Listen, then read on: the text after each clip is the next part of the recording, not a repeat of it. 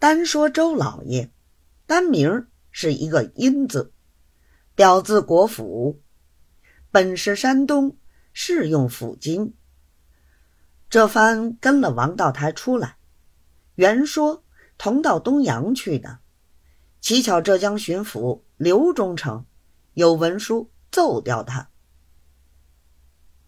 他从前在刘忠诚家里出过馆，做过新席。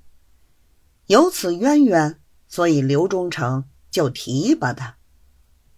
他得了这个机会，心想府京总不过是个左杂，怕的派不着好差事。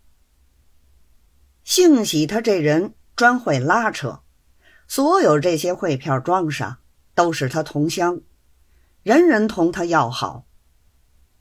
他这会儿就去同人家商量，想趁此机会。宣过知县班，果然一齐应允，也有二百的，也有一百的，也有五十的，居然集腋成裘，立刻到捐局里填了布照出来。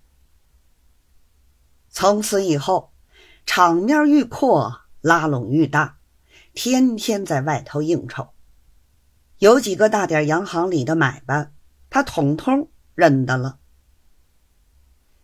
有天台面上无意之中，听见人家讲起，这讹诈陶子尧的裘五科，就是他新近结交的一个军装买办的外甥。